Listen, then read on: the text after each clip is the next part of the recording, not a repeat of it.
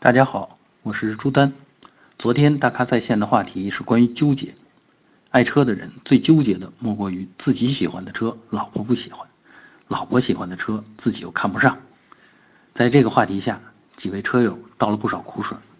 我们讨论了几款十七万元能买到的合资品牌的 SUV，还讨论了新款 Smart 和铃木吉姆尼哪个更值得入手。